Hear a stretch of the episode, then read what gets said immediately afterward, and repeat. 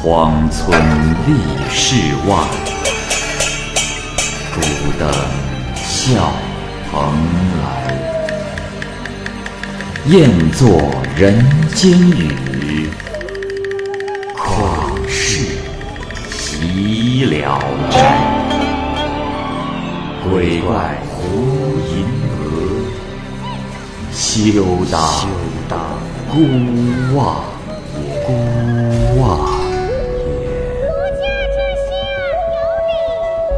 白话《聊斋故事》，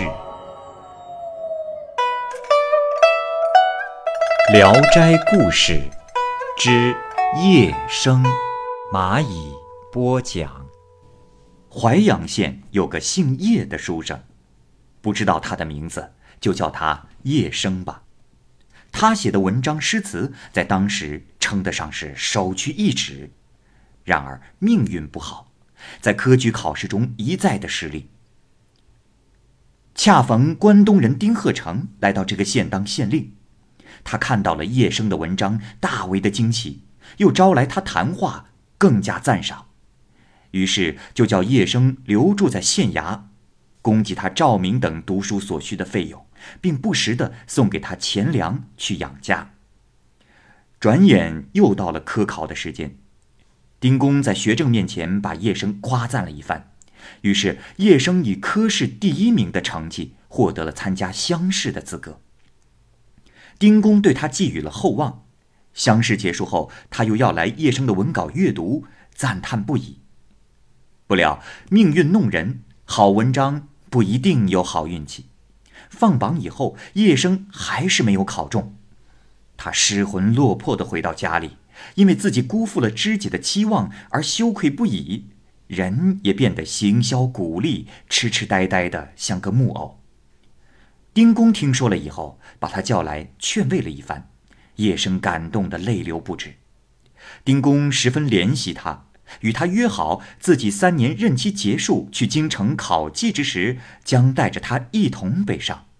叶生更加的感动，辞谢后回到家中，从此闭门不出。没多久，叶生重病，卧床不起。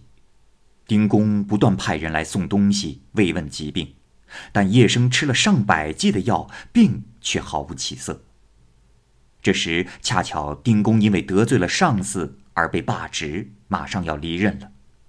他写了封信给叶生，大致的内容是：我本来已经定下了东归回家的日期，之所以一直不走，就是等着阁下你呀。只要你早晨一到，那么我晚上就出发。丁公差人将信送给病重在床的叶生，叶生拿着信哭了起来，请送信人转告丁公，重病。难忘宿愈，请先生先上路吧。送信人回去说了以后，丁公还是不忍先走，仍然耐心的等着。几天以后，看门人忽然通报说叶生来了，丁公喜出望外，迎上前去问候他。叶生说：“大人，承蒙您的恩泽，我的病让您等了这么久，我心中万般不安。”幸好现在可以跟随侍奉在您的身边了。丁公于是收拾好行装，一大早就出发了。到了家乡，丁公让叶生当他儿子的老师，二人日夜都陪伴在一起。丁公子名在昌，只有十六岁，不会写文章，然而他聪明绝顶，一篇八股文看上两三遍就再也不会忘记了。叶生在丁家住着，教孩子了一年，丁公子就文如泉涌。又加上他父亲的关系，丁公子进县学学习。叶生把他以前为准备应试而写的八股文都抄录了下来，教丁公子诵读。丁公子参加乡试，考场上出了七道题，全是叶生教的，于是高中了第二名。丁公有一天对叶生说。贤弟呀，你只拿出自己学识的末微部分，我的儿子就高中了。然而，真正有才能的人却长久的被埋没，这可怎么办呢？叶生说：“啊，兄长莫要如此。这也许是我命该如此吧。不过现在借您的福气恩泽，为我的文章扬眉吐气，使天下人知道我半生沦落是命运使然，而非文章庸略，我也就心满意足了。况且读书人能得到一个知己，此生无憾。又何必非要金榜题名，摆脱平民不依的身份，才说得上是交了好运呢？丁公因为叶生离家在外已经很久，恐怕他耽误例行的岁事，劝他回家去看看父母。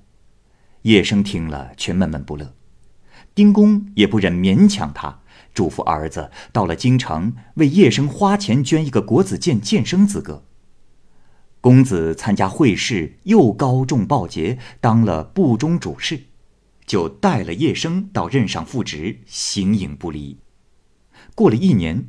叶生参加京城举行的乡试，竟然考中了举人。正好此时丁公子被派到南方治理河道，于是对叶生说：“先生，这一去离您的家乡不远。先生奋斗多年，终于直上云霄，现在是衣锦还乡的快慰时候了。”叶生也十分欣喜，择定好日子，他们便启程上路了。淮阳县到了，丁公子又吩咐仆人牵马送叶生回家去。叶生回到乡里，看到自家门前一片破败萧条的景象，很是伤心。他徘徊着到了庭院当中，刚好遇见了端着簸箕的妻子。一见着他，妻子扔下簸箕，惊恐万分的逃开了。叶生心境凄凉的说。这是怎么了？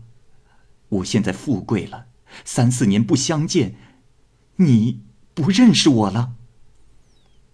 妻子远远的说：“相公，你你死了已经很久了，还还说什么富贵？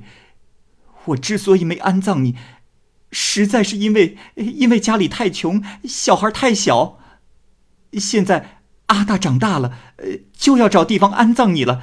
你你你千万不要显灵作怪来吓唬我们这些活人呐！叶生听完非常惆怅，慢慢的走进屋里，看见一具棺材赫然的摆在那里，自己突然倒在地上就不见了。他的妻子惊恐的走近一看。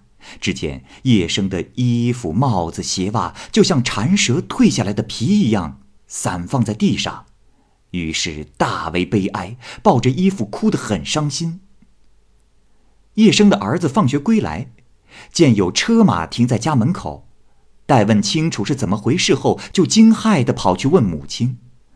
母亲抹着眼泪，向他讲述了刚才看到的情景。二人又细细的询问了外边跟着叶生来的随从，才明白事情的真相。